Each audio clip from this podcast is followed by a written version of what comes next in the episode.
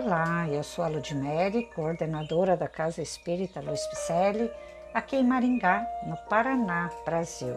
Estou fazendo a leitura de mensagens ditadas por espíritos diversos que se encontram no livro O Espírito da Verdade, que foi psicografado por Francisco Cândido Xavier e Valdo Vieira. Hoje o capítulo intitula-se Provas Decisivas. Uma reflexão feita sobre o capítulo 5, item 19 de O Evangelho segundo o Espiritismo, por Lameira de Andrade. Clamas contra o infortúnio que te visita e desespera-te sem reação construtiva ante as horas de luta. Falaram-te do Senhor e dos aprendizes abnegados que o seguiram nas horas primeiras, na senda marginada de prantos e sacrifícios. Queres, porém, comungar-lhe a paz e viver em menor esforço. Todavia, quase todos os grandes vultos da humanidade, em todas as épocas e em todos os povos, passaram pelo tempo das provas decisivas. Se não, observemos.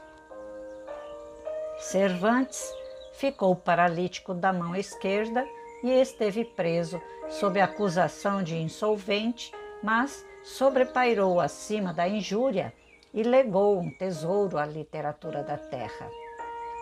Bernard Palissy experimentou tamanha pobreza que chegou em certo momento a queimar a mobília da própria casa, a fim de conseguir suficiente calor nos fornos em que fazia experiências. Contudo, atingiu a perfeição que desejava em sua obra de ceramista.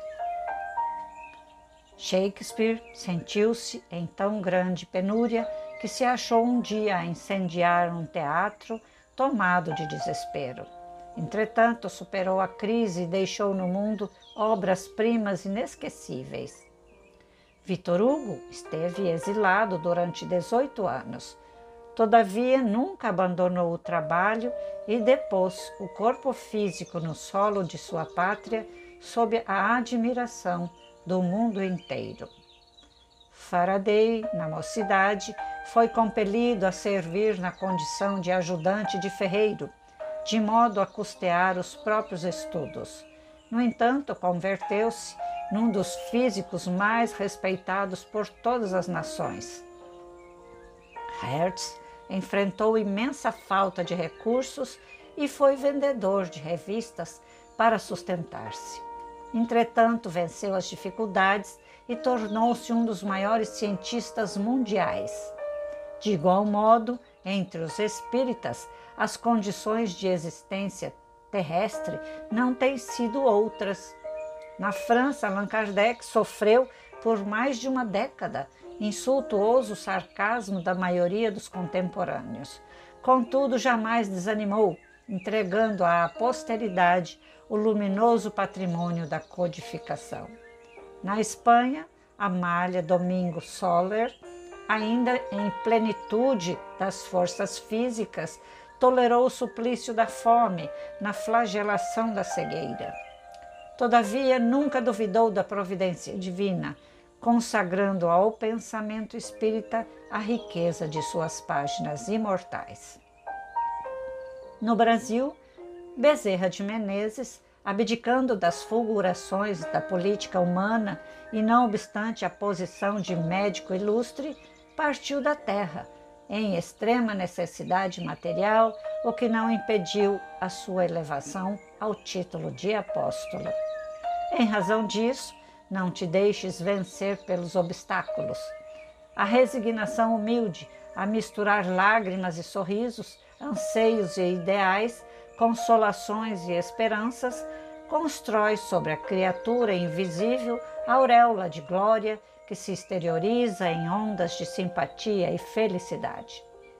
Quando o carro de tua vida estiver transitando pelo vale da aflição, recorda a paciência e continua trabalhando, confiando e servindo com Jesus. Lameira de Andrade. Aqui foram citados poucos ilustres que deixaram seus legados. E nós estamos deixando um legado aqui neste mundo? Deixando algo para a posteridade? Algo que venha marcar a nossa presença aqui neste planeta? Você pode dizer, ah, mas eu não quero marcar nada. Tudo certo, mas também não pode reclamar, não é mesmo? Não pode reclamar que não tenha oportunidades, porque todos estamos tendo oportunidades. E, e analise bem as dificuldades que estes ilustres ícones do Espiritismo, né?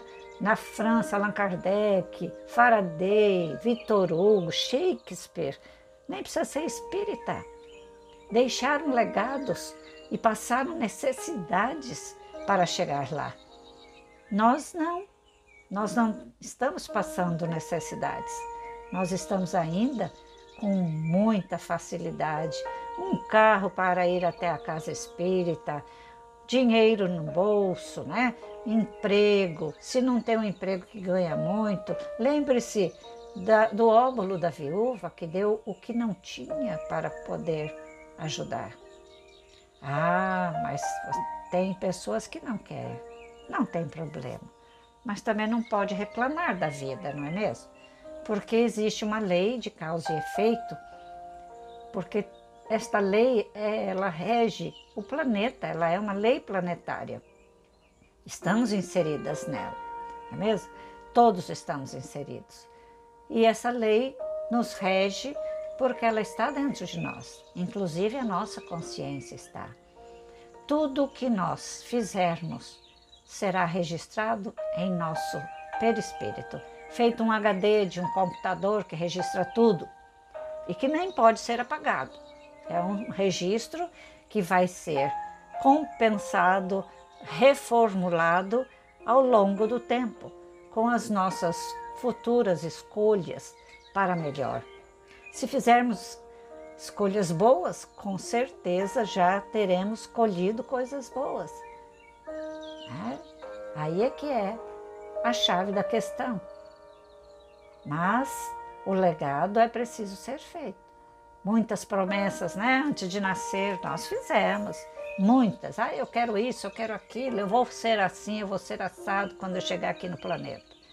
E a gente chega aqui e os bens da terra nos tiram a vista, né? a visão maior de um plano superior e nos puxa o tapete lá na frente, porque vejam só quanto sofrimento dessas pessoas que foram ditas os nomes para conquistar um legado e eles conseguiram e estão felizes porque evoluíram. Caso queiramos evoluir, vamos começar desde já a plantação de boas sementes em nós e nos outros. Por quê? Olhando para o outro, né? Jesus disse: fora da caridade não há salvação.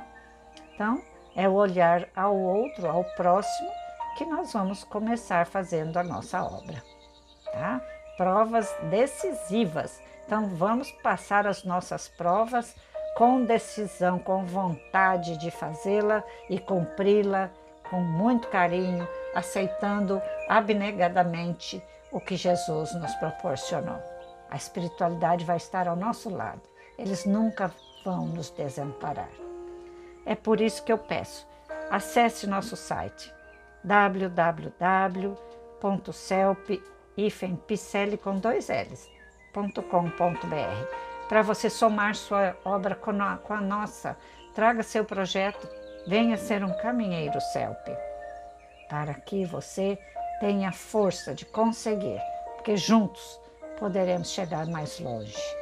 Tá bom? Dê um alô em nossas redes sociais, Facebook, Instagram, com o nome Celpe Picelli.